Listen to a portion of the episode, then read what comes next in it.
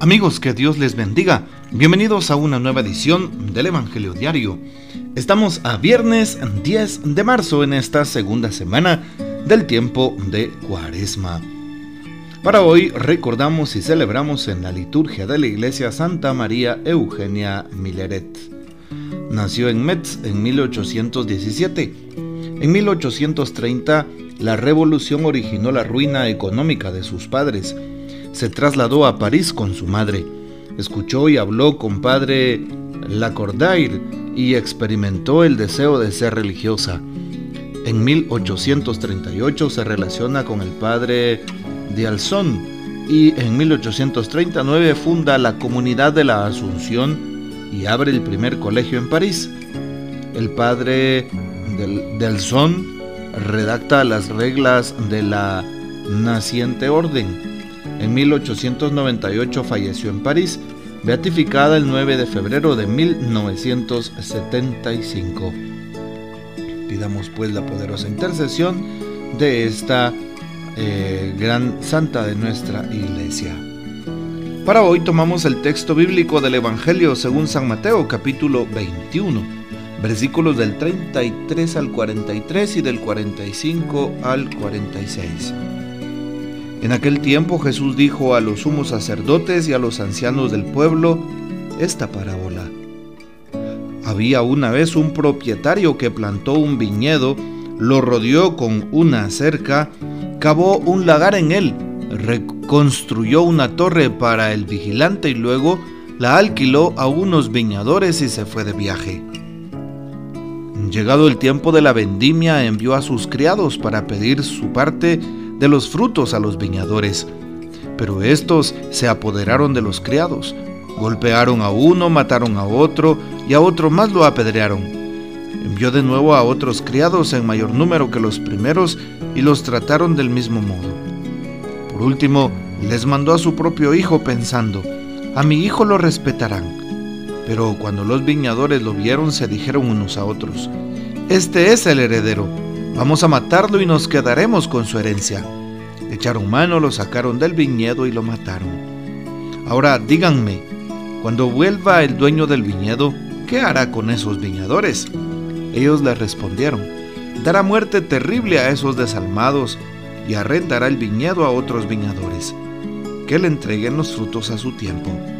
Entonces Jesús les dijo, ¿no han leído nunca en la escritura la piedra que desecharon los constructores es ahora la piedra angular.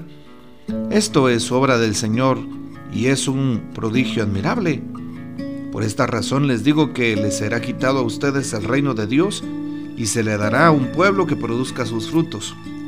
Al oír estas palabras, los sumos sacerdotes y los fariseos comprendieron que Jesús les decía por ellos y quisieron aprenderlo, pero tuvieron miedo a la multitud, pues era tenido por un profeta. Palabra del Señor, gloria a ti, Señor Jesús. Contemplamos hoy en el texto del Evangelio según San Mateo, capítulo 21, precisamente la parábola de eh, la viña y los viñadores homicidas. Y también es una comparación muy interesante con la primera lectura de hoy, Génesis capítulo 37, en donde se nos narra la historia de José el, hijo de Jacob, el más pequeño. Y José pues va al desierto, su padre le manda a que lleve un mensaje a sus hermanos que están cuidando los rebaños.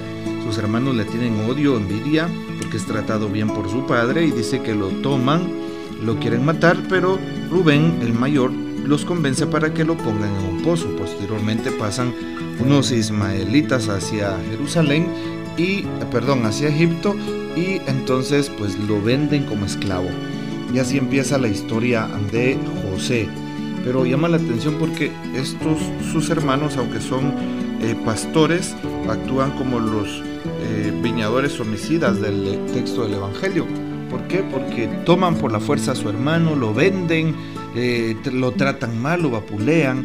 Y lo mismo pasa según el texto del Evangelio de hoy, ¿verdad? Como pues están los viñadores y pues que son aquellos que se han apoderado de la viña, de los criados, los golpean, los matan, los apedrean. Y lo mismo pasa con el hijo del el eh, encargado del pozo. ¿sí? Y cuando los viñadores lo ven, pues dice, este es el heredero, vamos a matarlo y nos quedaremos con la herencia. El Señor cuando está pensando en enviar a su Hijo, está pensando en que lo van a respetar porque es el heredero. Y los demás que son homicidas están pensando en quitarle la vida, precisamente también porque es el heredero. Bueno, hoy le seguimos pidiendo a Jesús que Él nos dé la fuerza para poder soportar todos los momentos difíciles de esta vida. Que Él nos dé la gracia de permanecer eh, firmes, especialmente a través del don de la fe. Y pues hoy también nos damos cuenta cómo el texto del Evangelio nos aborda al respecto, ¿sí? Y cómo Jesús habla a los, a los sumos sacerdotes y a los ancianos del pueblo.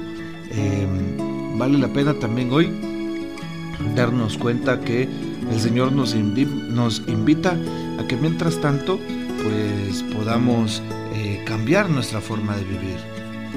Un dato curioso también es que el Señor se opone a todo tipo de violencia. Aquellos viñadores oscuros que tienen pecado en su corazón piensan en sus adentros que el dueño de la viña pues nunca les hará caso y empiezan a matar a sus siervos y posteriormente cuando el dueño manda a su hijo pues nos damos también cuenta de que él es el auténtico heredero y claro pues siempre hay personas que quieran hacernos entrar en conflicto, eh, quieren pues, dividir a la iglesia o a una parroquia, pero creo yo que no lo vamos a permitir. El mal siempre es así, siempre actúa de esa manera. Hoy también valdría la pena saber que eh, nos dice sobre todo el eh, Papa. Así es, ¿qué dice el Papa Francisco al respecto de los textos bíblicos. Bueno, sobre todo el día de, el día de hoy, el Papa pues nos enseña a que podamos hacer las cosas con prontitud y nos dice precisamente aquí en este eh, texto el Papa Francisco, solo administradores, el afán de poseer y la sensación de que la vida no terminará es, hacen que muchas personas olviden lo que la misión recibida. En el bautismo se ilumina a, hacer lo que corresponde y entregarle los frutos al dueño de la vida. Todo alrededor, incluidos las personas, no son propiedad irrestricta, irrestricta perdón, de algunos privilegiados, sino que está para cumplir la voluntad de Dios en ello, con ello y por ello. Bueno, es lo que nos dice el Papa, especialmente en su reflexión de este día. ¿Qué podemos hacer? Seguir caminando juntos y pues eh, de esa manera mostrar al mundo entero que Dios está vivo, que vale la pena y vale la vida seguir a Jesús. Esta es la invitación sobre todo de este día. Pidámosle al Señor que nos ayude a tener un discernimiento de espíritus para poder dar la talla, para poder continuar en esta hermosa labor pastoral. Que el Señor nos bendiga, que María Santísima nos guarde y que gocemos de la fiel custodia de San José. Y la bendición de Dios Todopoderoso, Padre, Hijo y Espíritu Santo descienda sobre ustedes y permanezca para siempre. Amén. Comparte este audio y hasta mañana.